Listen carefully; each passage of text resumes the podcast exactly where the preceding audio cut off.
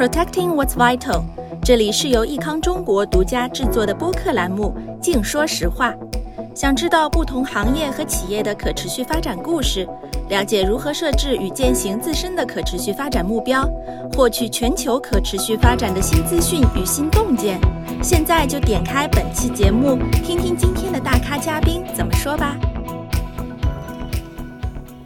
大家好，我是来自第一财经的王丽阳，同时我也是第一财经可持续消费实践案例评选绿点中国的项目统筹。很高兴担任本期易康净说实话的主持人，与大家一同探索可持续的力量。那在今年的绿点评审当中呢，我们收到了很多品牌提交的关于水资源保护的项目，比如说可口可乐、星巴克，他们都提交了关于一些水补偿的一些呃优秀的案例，也是获得了我们最终的一个呃绿点的年度大奖。这当中呢，我们也发现。嗯，现在人类和企业对于水资源管理的关注讨论仍持续不断。这既说明了水它的珍贵和重要，也说明了水资源管理它是有一定难度和复杂度的。所谓理念先行，本期播客我们将与做客录音室的嘉宾们一同探讨水资源管理究竟是什么。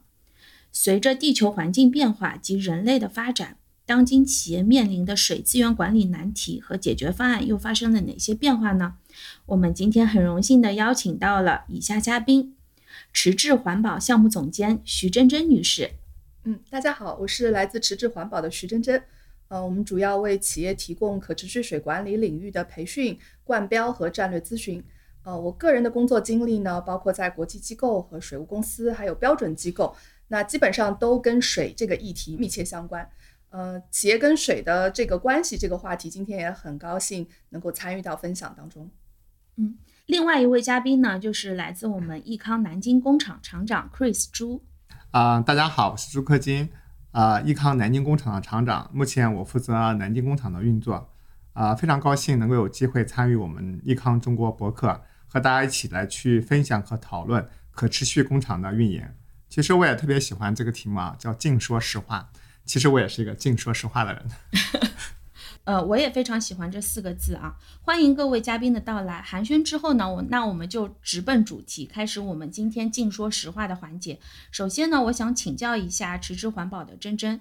呃，作为在水管理行业深耕多年的从业者，在你看来，公众对于水资源的保护的意识是不是有所提升？为什么感觉大家一直都在说？节约用水和水资源的保护，但为什么一直我们，呃，处于的状态一直都是缺水的一个状态呢？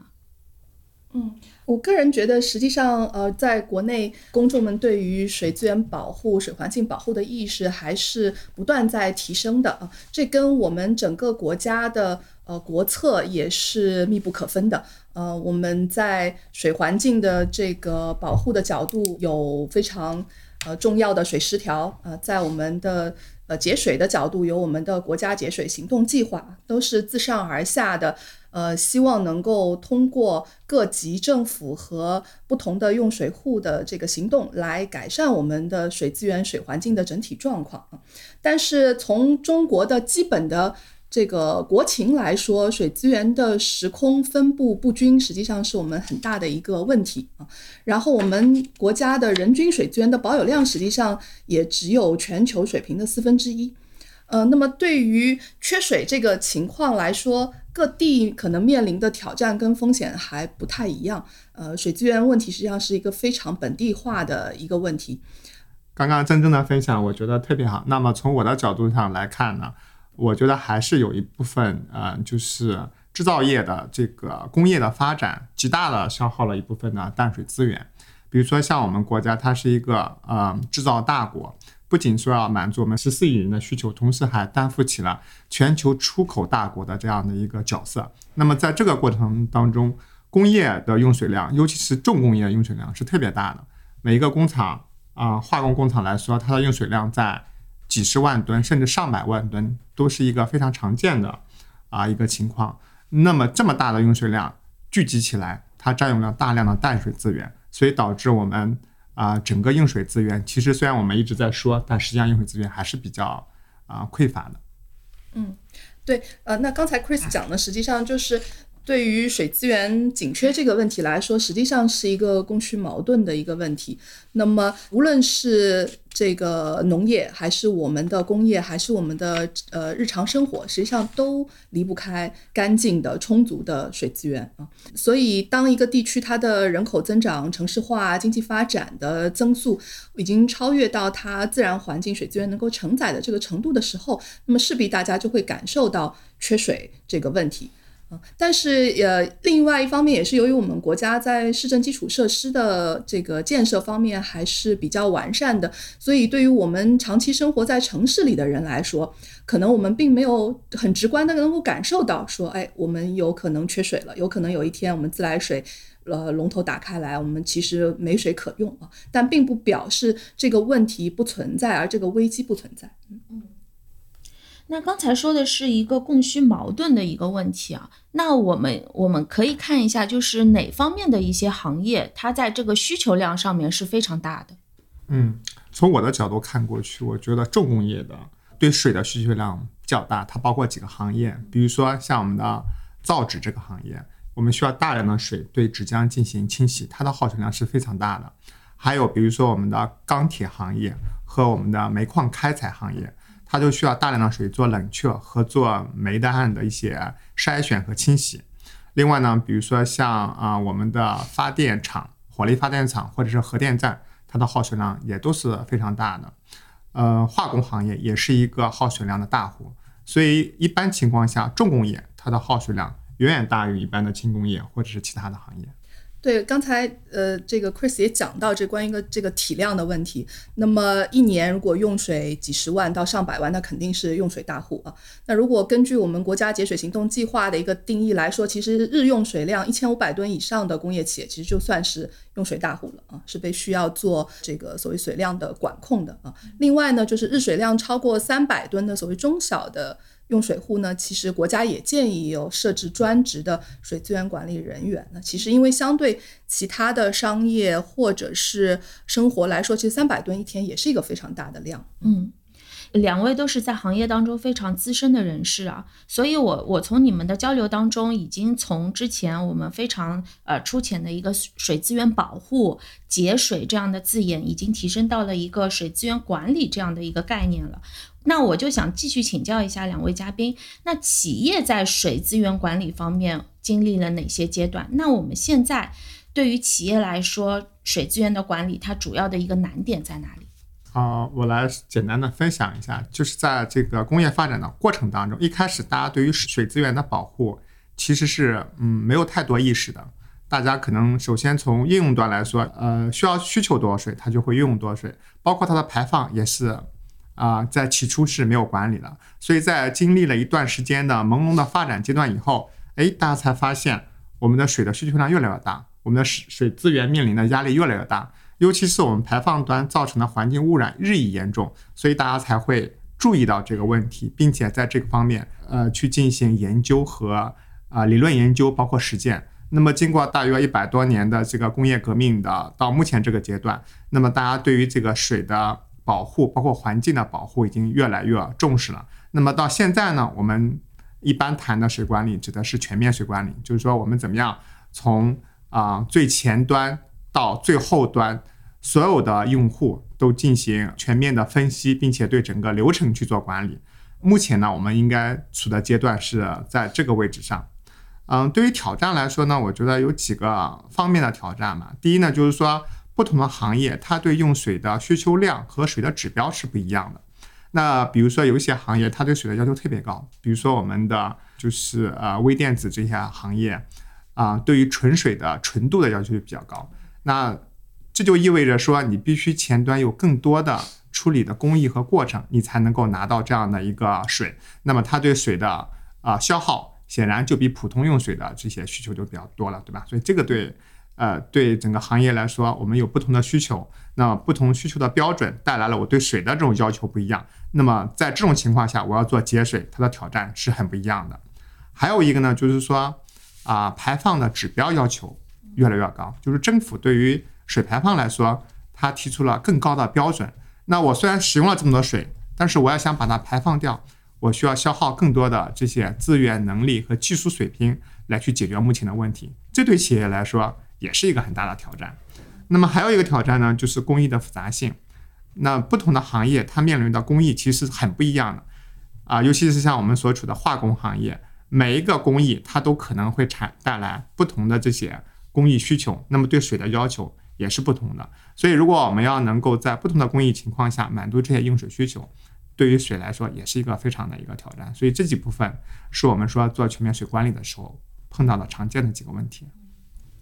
那既然是就是管理嘛，那肯定它会有一些 KPI 和绩效。那我们是不是有一些这样的一个衡量标准去认定这个管理水平呢？嗯，呃，从标准上来说，我们有几种方式来去衡量，就是我们水管理的结果。第一个标准呢，就是呃纵向对比，指的是我们和我们自己过去几年的对比。比如说我们在二零一八年、一七年的时候，我印象中啊，南京工厂我们水的指标是两点七五，它的意思就是说，我每做一吨的产品，我需要消耗两点七五吨的水啊。但是现在呢，啊，我们的水的指标大概在一点三左右，意味着就是我做一吨的啊产品，我大概需要消耗一点三吨的水。这样的话呢，从这个指标你就可以看到我的进步的这个水平。那这是一种衡量的方式。还有一种衡量的方式呢，就是在你整个行业的水平上来看。比如说，在整个行业内，你的水平是什么样的？呃，当然这些有一些行业的数据啊，比如说，当然不同的行业它的，即便是化工行业，它不同的啊产品类型差别也比较大。像我们 NACO 的这些工厂当中，我们的平均水平应该是在。呃，一点一点六、一点七这样的水平，那么我们大概在一点三的这个水平，也就是说，我们还是要比这个行业水平要要做的要好的。那么这些呢，是我们衡量你们工厂，就是每一个工厂管理水平的一些标准了。嗯，那有没有一些，比如说既定的国内或国际上面的一些标准，可以帮助我们去来对齐我们现在的一个呃管理水平呢？对，刚才 Chris 讲到的，嗯，可能主要是从工厂的管理绩效的角度，啊，我们会去特别关注水量、呃，用水效率、呃，污染排放这样子的量化的 KPI 啊。那么从呃衡量一个企业在水资源管理方面管理的好不好。这个角度来说，其实也有很多的管理类型的标准体系啊，来帮我们做一个呃比较综合的评价。那么呃，目前从国际上来讲，大家比较有共识的就是呃由 AWS 这个国际机构发布的一个可持续水管理的标准。呃，可持续水管理的标准实际上是呃延续刚才主持人提到的，就是我们在。企业的水管理经历了那么多时间的演变，和大家不断的意识到，我在企业水管理当中应该关注的重点是什么，我真正的管理目标是什么？这个基础上，给企业提出的一个最佳实践的管理标准。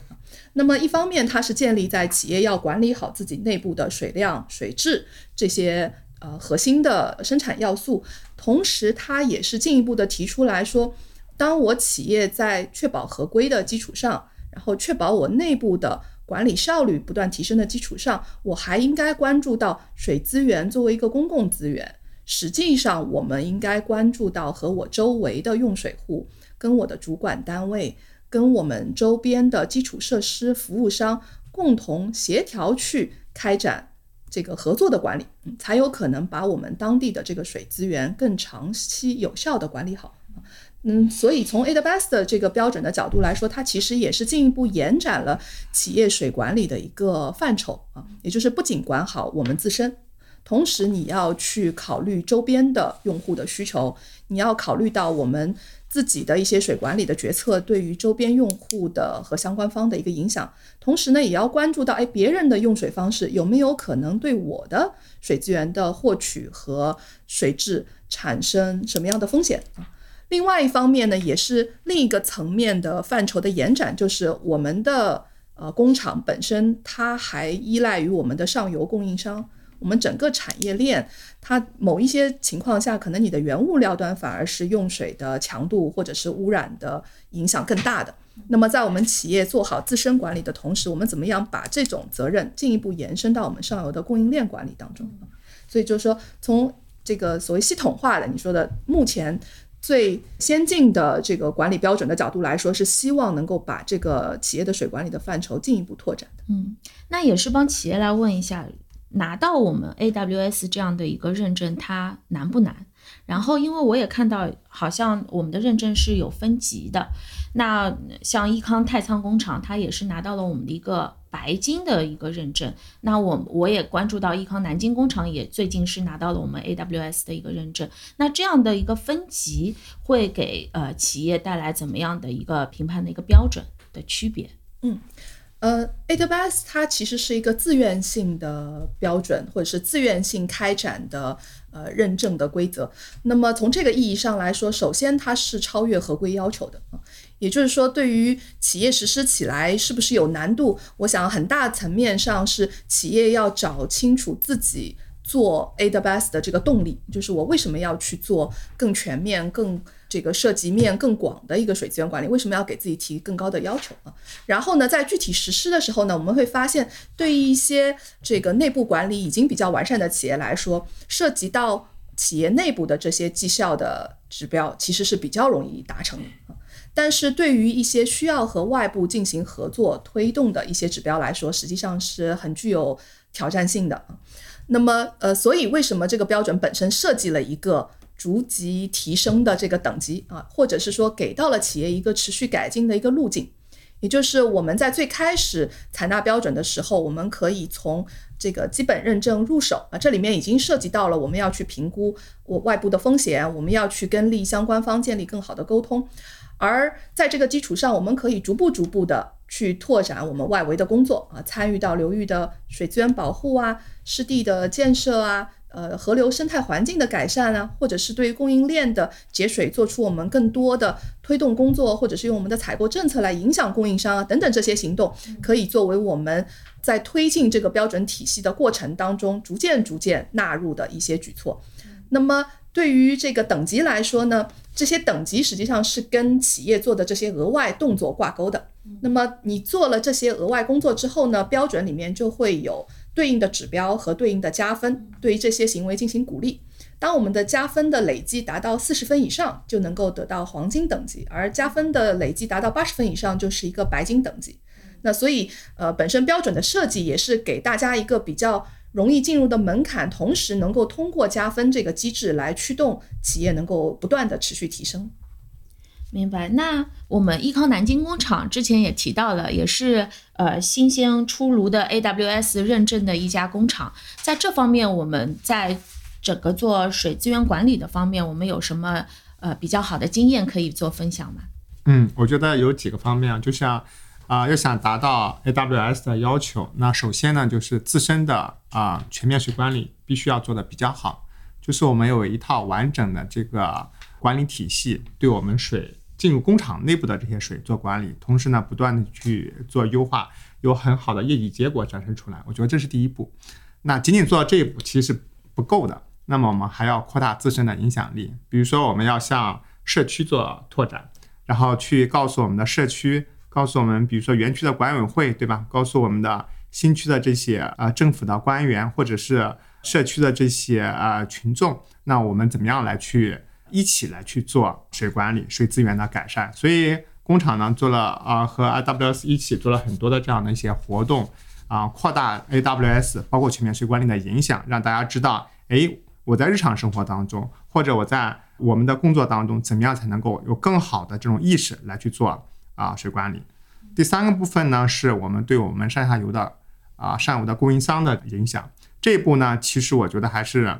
啊，非常好的。那以前可能作为我个人来说，我也没有意识到这方面的一些影响。在用了 AWS 的这个工具以后，其实我们一直把这个作为我们供应商审核非常重要的一个部分。我要看我的供应商他有没有自己的水管理体系，他们怎么样监控自己的指标的，他们怎么去做改善的。那么这样一步一步的把我们的这些管理的文化和理念在内部、外部全面来去做扩散，那进一步的就会。提高整个公众这方面的意识，我觉得这一点其实是是比较好的。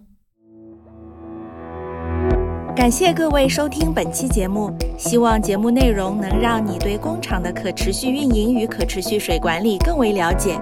也欢迎在评论区分享交流你的想法或问题。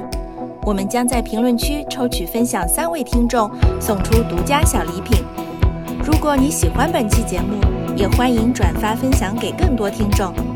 你还可以在益康中国的公众号上找到和了解更多可持续相关资讯。Protecting what's vital，这里是净说实话的益康，我们下期再见。